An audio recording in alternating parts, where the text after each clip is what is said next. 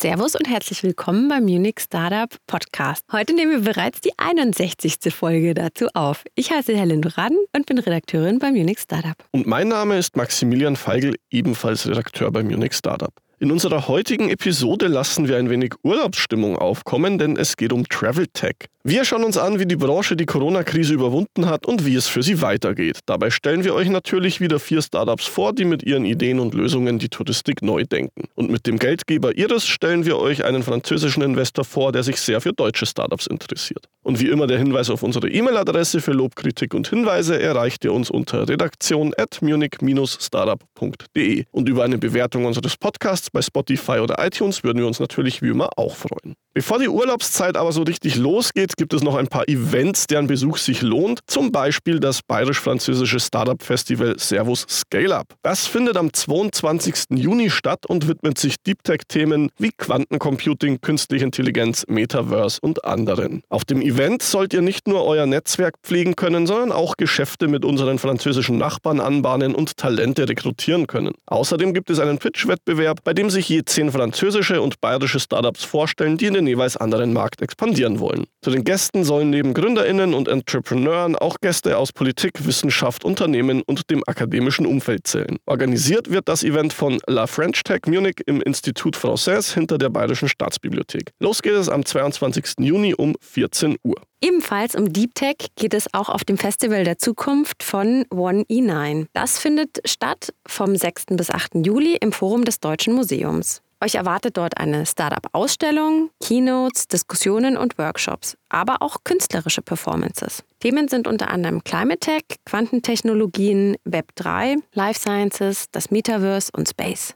Der Hauptfokus dürfte aber in diesem Jahr bei KI liegen. Da sind auch schon zahlreiche Speaker aus dem Bereich angekündigt, wie zum Beispiel Jonas Andrulis von Aleph Alpha, Paula Cipier von Palantir und Anand Navalgaria von Google. Was auch noch erwähnenswert ist, der dritte Tag der Veranstaltung ist der Family Day. Der kostet keinen Eintritt und bietet Workshops und interaktive Formate, die sich an die ganze Familie richten. Alle Infos und Ticketlinks findet ihr wie immer im Eventkalender bei uns und da findet ihr auch noch viele andere Veranstaltungen Veranstaltungen und Online-Kurse zu den verschiedensten Themen. Das letzte große Event, bevor die Sommerpause richtig losgeht, können wir euch auch schon verraten. Das ist nämlich unser Munich Startup Festival am 19. Juli. Auch hier gibt es spannende Panel-Diskussionen, unter anderem mit den Gründern von Flix und Personio und dem Bundesfinanzminister Lindner. Meines Wissens nach gibt es auch immer die Möglichkeit für das Publikum Fragen zu stellen. Wenn ihr also noch kein Ticket habt, greift zu. Wenn wir in den letzten Jahren was von der Reisebranche gehört haben, dann waren das meistens Klagen über das schlecht laufende Geschäft. Grund dafür war natürlich die Corona-Krise. Diese Zeiten sind aber spätestens jetzt endgültig vorbei. Denn trotz hoher Inflation erwartet die Branche einen Umsatz auf Vor-Corona-Niveau. Auf der Reisemesse ITB, die im März in Berlin stattfand, hieß es sogar, die Reisebüros und Reiseveranstalter seien mit Volldampf in das Jahr gestartet. Grund für die gute Laune war die bisherige Nachfrage. Denn sowohl Reisen ans Mittelmeer wie auch Fernreisen und Kreuzfahrten legten ordentlich zu, so der deutsche Reiseverband DRV. Das zeigen auch Zahlen des Branchendienstes Travel Data and Analytics. Schon im Januar zeichnete sich demnach ab, dass 2023 ein sehr gutes Jahr für die Reisebranche werden würde. Denn der Januar ist in Sachen Buchungen der stärkste Monat des Jahres und in diesem Jahr war er stärker als 2019. Deutsche haben im Wert von 3 Milliarden Euro Urlaub gebucht, was doppelt so viel war wie im Vorjahr und 12 Prozent mehr als 2019. Und auch der Februar war mit einem Plus von 22 Prozent deutlich stärker als der Februar 2019. Ende April erreichten die Zahlen dann einen weiteren Meilenstein, dieses Mal beim Blick auf den kumulativen Umsatz der Sommersaison. Denn auch dieser liegt nun über dem Niveau von 2019. Und da die Saison ja noch bis Ende Oktober andauert, wird dieses Plus noch weiter wachsen.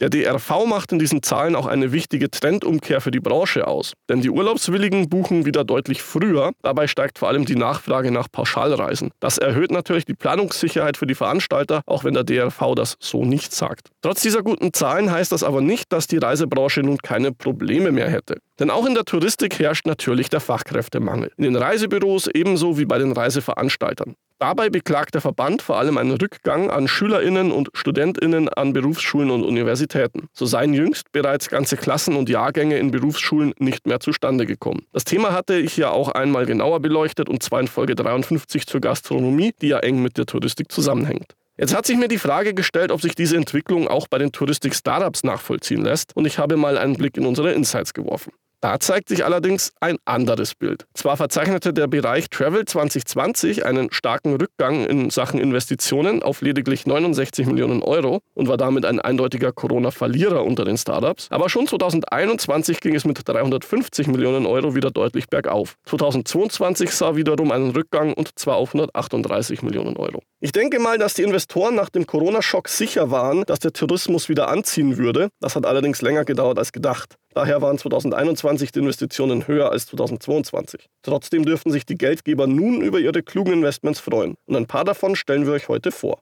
Starten wir mit Flyler. Das ist eine Plattform für günstige Last-Minute-Tickets, aber nur exklusiv für Studenten und Jugendliche, um die Auslastung der internationalen Fluggesellschaften zu verbessern. Wie funktioniert das aktuell? Zum einen können klassische Studierende-Tarife der Airlines gebucht werden und zum anderen können Fluglinien statt auf jedem Platz bloß einen 2% Abschlag zu geben, auf Strecken, die häufig sehr leer bleiben, kurz vor Abflug günstige Plätze für Studierende anbieten. Der Standardpreis für die Normalreisenden kann dann trotzdem in die Höhe gehen und spielt den Fluglinien so die Profite ein. Und wie viele Kundinnen hat das Portal aktuell? Insgesamt umfasst die Userbase mehr als 35.000 UserInnen und pro Monat kommen ein paar tausend hinzu. 2022, also post-Covid, nennen wir es mal so, hatte Flyla 2500 Sitze mit Studierenden besetzt, die ansonsten leer geblieben wären. Und für 2023 hat das Startup das bereits jetzt überschritten. Das spiegelt so ein bisschen wider, was der Max auch gerade gerade in der Einleitung schon gesagt hatte. Und ähm, mehr als 20 Airlines können über Flyla gebucht werden. Gegründet wurde das Startup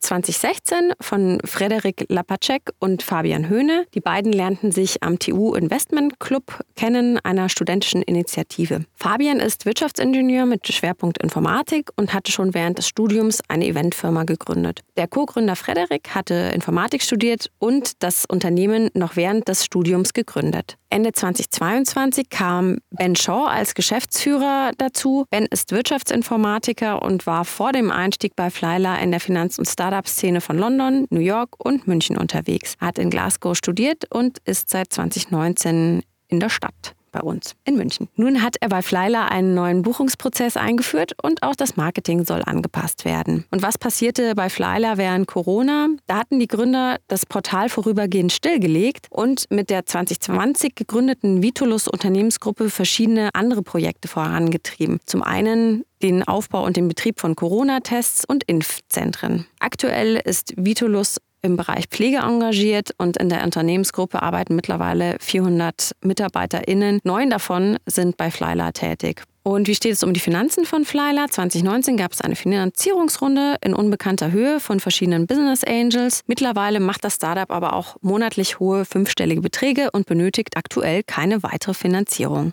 Und auch unser nächstes Startup ist eine Reiseplattform, allerdings mit einem ganz anderen Schwerpunkt. Denn statt günstiger Tickets für Studenten und Studentinnen geht es bei Vacations um nachhaltiges Reisen. Der Trend zur Nachhaltigkeit ist inzwischen kein neuer mehr. Die Leute kaufen Bioprodukte, trennen ihren Müll oder kaufen fair produzierte Produkte. Laut Vacations wollen auch 60 Prozent der Reisenden ihren Urlaub entsprechend gestalten. Tatsächlich tun das aber nur 6 Prozent. Die Gründe hierfür liefert das Startup gleich mit. Man findet die passenden Angebote nicht, denkt, es werde zu teuer oder glaubt, glaubt, man müsste im Urlaub auf etwas verzichten. Oder man weiß gar nicht erst, was nachhaltiges Reisen überhaupt ist. Vacations bietet mit seiner Plattform nun also nachhaltige Reisen an. Dabei stützt sich das Startup auf die Angebote von vielen verschiedenen Anbietern, die nachhaltige Hotels ebenso wie spezielle und ausgefallene Touren anbieten. Die Reiseziele umfassen natürlich Deutschland selbst, das benachbarte Ausland, aber auch entfernte Ziele wie die Dominikanische Republik, die Malediven oder Südafrika. Dabei geht es dem Startup auch darum, zu zeigen, dass eine nachhaltige Reise nicht automatisch in ein veganes Yoga-Retreat führen muss, sondern beispielsweise auch ein ganz normaler Strandurlaub auf Mallorca nachhaltig gestaltet werden kann. Da fragt man sich jetzt natürlich, was für Vacation denn jetzt Nachhaltigkeit genau bedeutet. Und da hat sich das Startup einiges vorgenommen. Fangen wir mit den Flügen an. Da wird natürlich der CO2-Ausstoß kompensiert und bei der Verbindung wird darauf geachtet, dass es Direktflüge gibt. Außerdem gibt es Mindestaufenthalte für Reiseziele je nach Entfernung. Das bedeutet beispielsweise, dass Fernreisen erst ab zwei Wochen Aufenthalt angeboten werden. Dann zu den Hotels. Da wird darauf geachtet, dass die Hotels zertifiziert sind und zwar nicht nur im ökologischen Bereich, sondern auch im sozialen. Das heißt, dass die Hotels ihren Angestellten einen angemessenen und fairen Lohn bezahlen sollen. Hierfür hat sich Vacations aus dem Wirrwarr der verschiedensten Zertifikate elf herausgesucht, denen es sein Vertrauen schenkt. Bei der Bewertung der Zertifikate und auch anderer Maßnahmen verlässt sich Vacations auf sein Sustainability Board, dem verschiedene TourismuswissenschaftlerInnen angehören. Außerdem spendet das Startup 1% des Reisepreises an verschiedene nachhaltige Projekte, wie zum Beispiel Viva Con Agua oder die La Tigra Rainforest School in Costa Rica.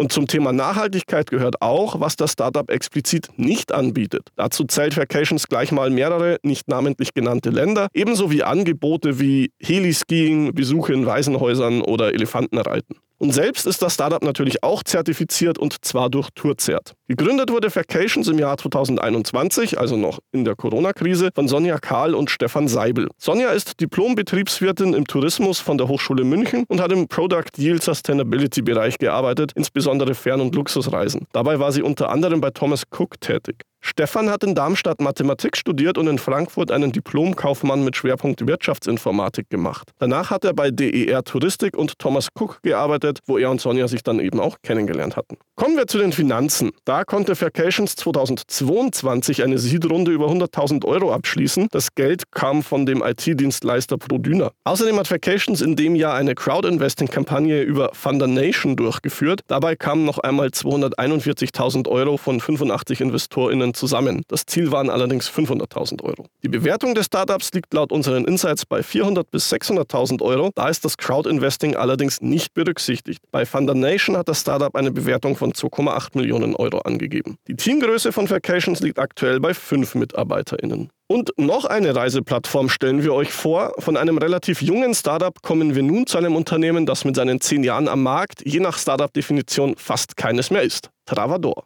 Travador ist eine Online-Plattform für handverlesene Kurz- und Wellnessreisen. Auf dem hart umkämpften Markt zeichnet sich das Unternehmen laut eigener Aussage durch ein besonders gutes Preis-Leistungs-Verhältnis und einen ausgezeichneten Kundenservice aus. Durchschnittlich sind über 300 Reisepakete verfügbar. Dauerhafte Kooperationspartner gibt es über 1000. 80 Prozent der Angebote sind aus dem Bereich Wellness-Romantik.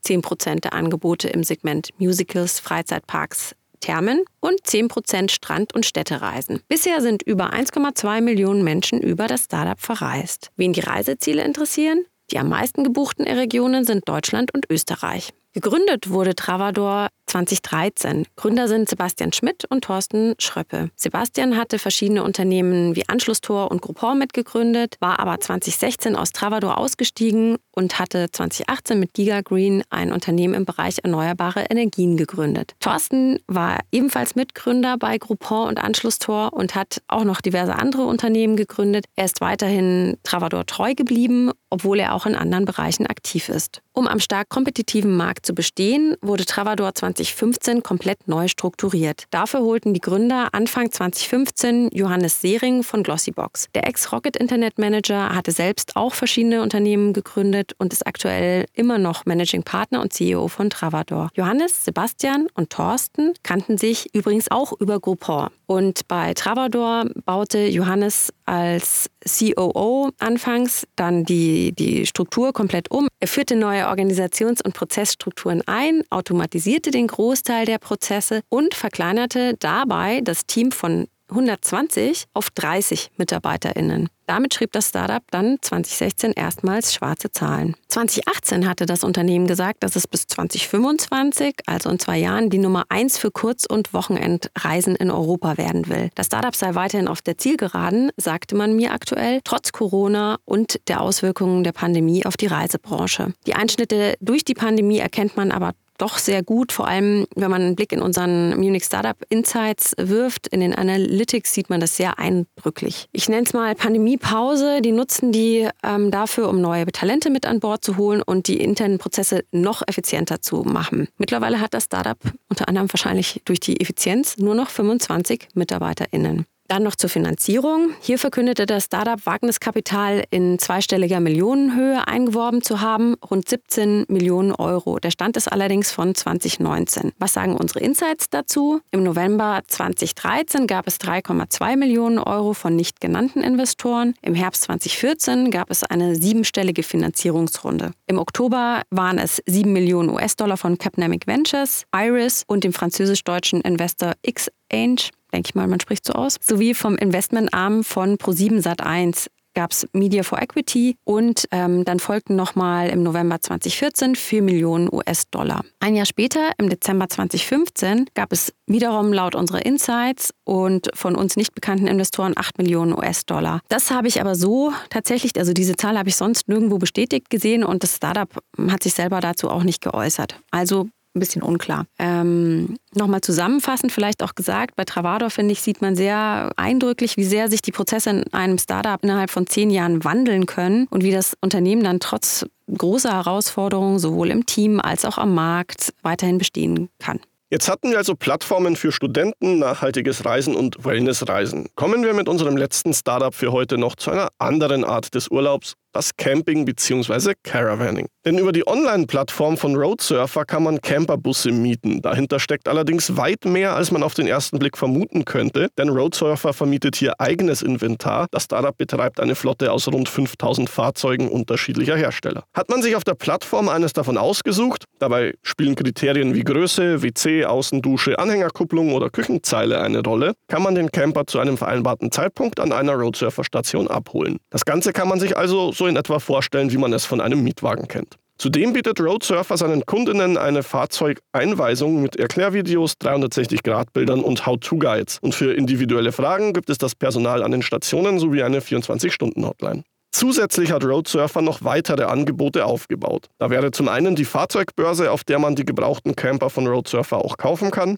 Dann hat das Startup ein Camper-Abo in sein Angebot aufgenommen, über das man anstatt zur Kurzmiete über einen monatlichen Fixpreis ein Fahrzeug bis zu zwölf Monate mieten kann. Und zuletzt hat das Startup eine Buchungsplattform für individuelle und private Stellplätze gestartet. So will das Startup seinen KundInnen nicht nur dabei helfen, den passenden Camper zu finden, sondern macht auch gleich Vorschläge, wo man damit hinfahren kann. Das Angebot gilt aber auch für diejenigen, die mit dem eigenen Wohnmobil oder mit dem Zelt unterwegs sind. Das Startup verspricht hier einzigartige Stellplätze fernab der Massen, zum Beispiel auf dem Weingut, im Wald, am Strand oder auf einem Bauernhof. Aktuell betreibt Roadsurfer 50 Standorte in zwölf Ländern. Neben Deutschland sind das Frankreich, Spanien, Portugal, Österreich, Italien, Belgien, England und Schottland, die Schweiz, Schweden, die Niederlande und die USA. Gegründet wurde das Startup 2016 von Markus und Susanne Dickhardt, Christoph und Steffi Niemann sowie Jean-Marie Klein. Die fünf kennen sich seit Kindertagen und haben das Startup aus dem Need heraus gegründet, den sie selbst gespürt haben, als sie einen gemeinsamen Camperurlaub geplant hatten. Kurz zu ihren Hintergründen. Susanne hat Medienwissenschaften in Marburg studiert und anschließend unter anderem für RTL Hessen und die Mainstream Media AG gearbeitet. Sie hat in europäischer Ethnologie über das spanische Kino von Frauen promoviert und das Redaktionsteam des Musikportals Schlagerplanet mit aufgebaut. Markus hat International Business Management an der San Diego State University in Kalifornien studiert und als Mitgründer der Marketingagentur One2Social schon vor Road Surfer Gründungserfahrung gesammelt. Christoph hat viele Jahre Erfahrungen als Product- und Brandmanager, unter anderem bei Ferrero und Danone Waters. Und Steffi hat ebenfalls Medienwissenschaften studiert und wie Susanne bei RTL Hessen gearbeitet, allerdings durchgehend bis zur Gründung von Roadsurfer. Und zu Jean-Marie kann ich euch leider gar nicht so viel genaueres erzählen, denn der hält sich eher bedeckt.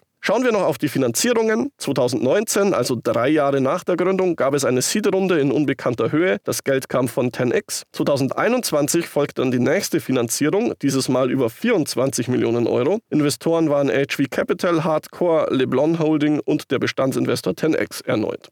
Diese Runde konnte Roadsurfer dann kurz darauf um weitere 4,5 Millionen Euro erweitern. Da haben sich mehr als ein Dutzend erfolgreiche Gründer, vornehmlich aus der Travel- und Mobility-Branche, angeschlossen. Unter anderem dabei waren der ID Now CEO Andreas Bocek, die Trivago-Gründer Rolf Schrömgens, Stefan Stubner, Maltisch Sievert und Peter Winnemeyer, die Flaschenpost-Gründer Julian Pachter, Christopher Hüsemann, Niklas Platt und Aaron Spohr, der Tier Mobility CEO Lawrence Lauschner und noch viele mehr. Die Bewertung von Roadsurfer liegt laut unseren Insights zwischen 96 und 144 Millionen Euro. MitarbeiterInnen hat das Startup aktuell über 500. Schauen wir uns zum Abschluss wie immer noch einen Investor an. Für die heutige Folge haben wir uns da den französischen VC Iris rausgesucht, der auch in Travador investiert hat. Genau.